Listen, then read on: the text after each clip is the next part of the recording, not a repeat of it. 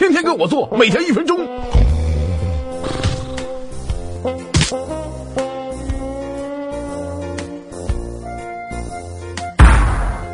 你们放屁，我理解，人之常情嘛。成人平均每天放屁十四个，放屁总量达到五百毫升，人死后还能继续放屁呢。屁的扩散速度高达三米每秒，初始温度是三十七摄氏度，有 人仍然烧着。屁的主要成分是可和食物消化过程中释放的气体。